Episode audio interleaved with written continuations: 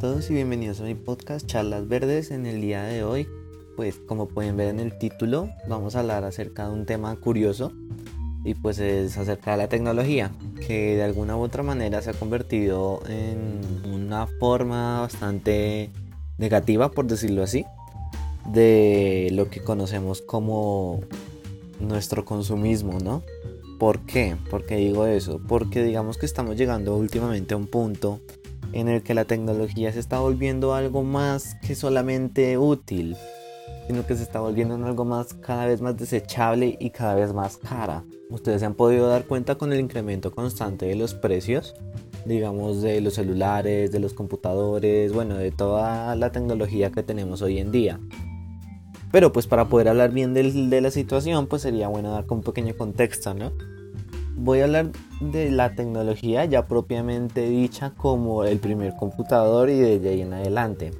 Porque pues si bien es cierto que la tecnología está desde prácticamente el comienzo de los tiempos se podría decir, con la invención de la rueda, el carro, pues todo eso se pueden llamar tecnologías que fueron avanzando eh, conforme nosotros le íbamos dando la forma para que pudiera servir, ¿no? Pero pues lo vamos a hablar es propiamente de la tecnología digital. La tecnología empezó pues como ustedes conocerán con el primer computador. Obviamente ese primer computador era más que todo para usos militares y científicos. Digamos que la sociedad no pudo conocer la tecnología hasta mucho más adelante cuando llegó el primer computador y bueno digamos que en esas épocas en el desarrollo que tuvo la tecnología pongámosle hasta el 2000 2007-8, por decirlo así. Sí, más o menos esa época. La tecnología tuvo un avance bastante amplio y asimismo los, los computadores y todos los componentes tecnológicos que se sacaban al mercado pues también eran increíblemente útiles e increíblemente duraderos. Evidentemente esto se notaba. Esta es la época que todavía mucha gente utiliza computadores de, del 2011, por ejemplo o incluso antes y les funciona bastante bien. Evidentemente pues esto depende de la marca, que no sé qué y toda esta situación, ¿no? Pero pues digamos que para dar un ejemplo concreto, pues hay gente que todavía le sirve los computadores y los productos de hace tantos años, cosa que no sucede mucho con eh, ciertos productos que están saliendo hoy en día. Si bien es cierto que desde los 2000 hasta digamos hoy 2019, la tecnología se ha vuelto en algo completamente fácil, en algo muy fácil de usar. Lo hemos podido ver, digamos, un gran ejemplo de la forma de uso, pues sería Apple, que pues se caracteriza por su facilidad de uso, pues ya últimamente prácticamente todas las demás. Es muy sencillo manejar un dispositivo móvil o computador o de cualquier otro tipo. Digamos que todas las empresas se han puesto de acuerdo en que la idea es hacer tecnología de fácil uso y no hacer algo completamente enredado e imposible. Pero sí se ha hecho que de alguna u otra manera se estén generando estos componentes y es que sí, se vuelve mucho más fácil de usar pero se está, o sea, yo lo hago una relación, pero pues no es tan seguro que haya esa relación, pero pues es una forma como para que vean como las diferencias que se están dando. Se está haciendo mucho más fácil de usar, pero a costa de algo muy, muy importante, y es la reparabilidad. ¿A qué me refiero con la reparabilidad?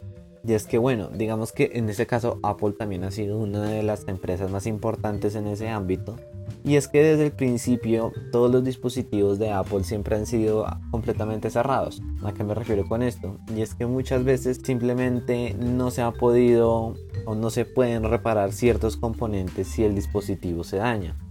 Un ejemplo, sí se puede cambiar la pantalla, evidentemente. Si se rompe el display, una persona lo lleva a la tienda y si quiere pagar el precio, pues lo paga pero digamos hay otros componentes o incluso el mismo display también ya hay casos en los que simplemente prefieren dar otro celular, les piden a uno un excedente y nos dan otro celular. Nos dan otro celular ya que es tan complejo repararlo que sale más barato comprar otro o que nos den otro celular a, a reparar el que tenemos. Y pues esto genera bastantes digamos que implicaciones ambientales. Estamos llegando a un punto en que, como ustedes podrán ver en el título, se ha vuelto la tecnología muy sencilla, increíblemente sencilla, pero mientras más sencilla se vuelve, pareciera ser que eso es a costa de que tan desechable se convierte la tecnología. Esta idea oscura de la obsolencia programada, de que las empresas están cambiando chips para que, no sé, para que duren menos. Que pues evidentemente con las impresoras nos hemos dado cuenta que sí es verdad. Les ponen un chip para que dejen de imprimir hasta cierto grado de hojas. Y ya después se daña la impresora mágicamente y nadie entiende por qué, pero se ha demostrado. Y pues de esta manera es que las empresas nos obligan a comprar otro dispositivo y pues que tengamos que desechar el que ya tenemos. Obviamente hay gente que es muy manitas, que sabe mucho de, digamos, de este tipo de dispositivos internos y logran cambiar la parte dañada del dispositivo del objeto. Lo logran cambiar y pues vuelve a servir común y corriente. Pero pues son unos casos muy cortos, digamos que a comparación de la comunidad en general, de las personas de la sociedad en general, pues no tiene los suficientes conocimientos para poder hacer eso. Digamos, yo estoy estudiando ingeniería, pero no conozco componentes internos de un celular o algo así lo suficientemente para decir que yo puedo llegar y cambiar alguna parte del dispositivo y ya. Eh, hago lo que todo el mundo, prefiero dejarlo al servicio técnico y que ellos se encarguen, ¿no? Pero pues evidentemente hay casos en los que el servicio técnico va a decir, no, te sale mejor dar un poco más y te dan otro dispositivo completamente nuevo.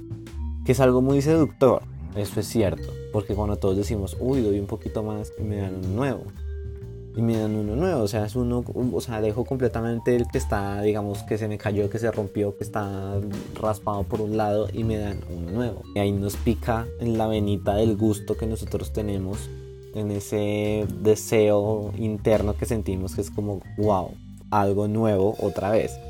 Es algo impresionante, es algo que de alguna u otra manera a nosotros, a nosotros nos gusta que estamos como deseando que pasara esas cosas a veces o deseando comprar algo nuevo digamos que es ese deseo que nosotros cuando tenemos la plata decimos quiero comprar algo y pues digamos que en el caso de la tecnología pasa bastante y claro entonces entra en nuestra era tecnológica una frase muy sencilla y es mejor un nuevo y botar lo viejo. Las implicaciones son más que todo ambientales. Nosotros pues de primera mano no lo sentimos, nos parece una muy buena idea, decimos pues bueno, pues es algo muy corto para poder tener un nuevo celular y pues no tengo que pagar el precio full o situaciones similares, pues puede variar bastante.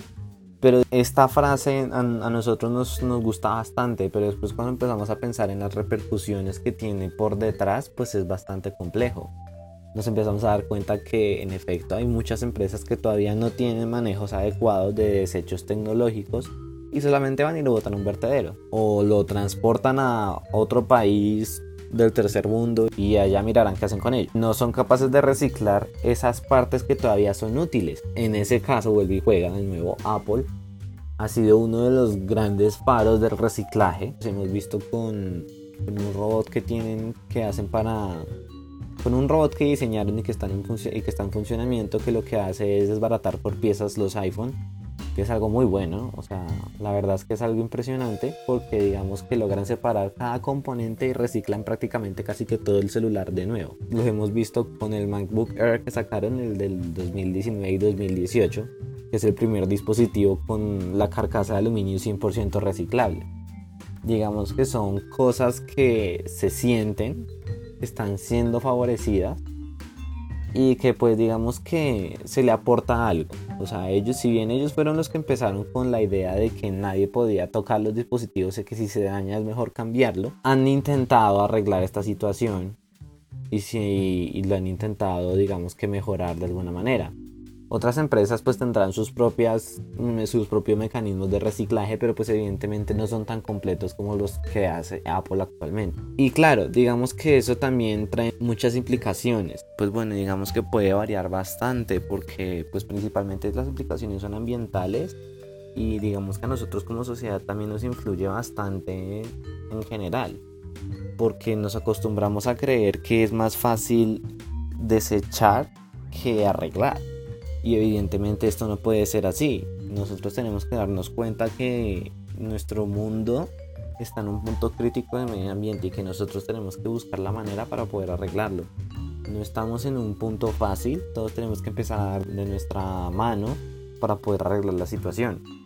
Pero pues evidentemente hay muchos problemas por delante y tenemos que empezar a arreglarlo. No les estoy diciendo que satanicen ahora la tecnología. No les estoy diciendo entonces que la tecnología es mala, que la tecnología no, no, no, no piensen en eso. La tecnología es una herramienta que nos ayuda. Nosotros sin ella habríamos tenido muchos problemas en general. Pero tenemos que darnos cuenta y tenemos que hacer dar cuenta de que la situación no es que esté en la mejor forma para tener este modelo de negocio. Tenemos que hacer algo, hacer nuestro cambio. Nosotros somos pues básicamente los compradores de las empresas. Tenemos que dar a entender que ese modelo de negocio no es útil, que pueden buscar otra forma, digamos, a partir de la economía circular para poder seguir manejando un negocio rentable, pero que no sea a costa del medio ambiente. Tenemos que darnos cuenta de que estamos en un punto bastante crítico y que es momento de pensar en el futuro no lo hemos pensado mucho o lo pensábamos pero como algo muy lejano y sin tener en cuenta el medio ambiente. Y pues ahora nos hemos dado cuenta de que el medio ambiente es más importante que todo lo demás. Entonces tenemos que empezar a pensar en eso no digo yo. Y pues claro básicamente es eso. Es empezar a darnos cuenta de que el mundo no está en una situación sencilla. Nosotros no estamos en un punto fácil. Tampoco podemos decir que tenemos que mandar a cerrar todas las empresas y dejar de la tecnología. No, tampoco es la forma, como les venía diciendo. Tenemos que buscar un equilibrio entre ambas cosas.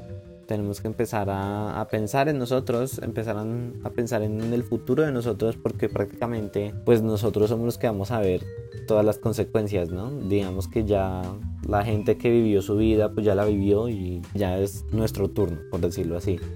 Y pues ya básicamente eso era lo que les quería decir. Eh, recuerden seguirme en mis redes sociales, en Instagram como arroba charlas verdes, en Twitter como Felipe Raya Piso Puerto 6 y en mi página de Facebook como Felipe Puerto. Les quería decir que pues recuerden suscribirse pues donde estén escuchando el podcast, si es en YouTube, si es en Apple Podcast, si es en Spotify, donde sea. Eh, suscríbanse, si pueden comentar, comenten, voten qué tal les parece el podcast y ya, básicamente eso, que comenten qué tal les gusta, qué les gustaría mejorar, de qué querrían que yo hablara, lo que les parezca justo o lo que crean, no interesa. La idea es que comenten y que podamos armar este podcast un poco más firme, poder empezar a hablar ya más propiamente entre nosotros y ya poder tener mejores ideas para poder hablar de ellas, para poder tener una charla verde. Y ya entonces nos veremos en otro episodio. Chao.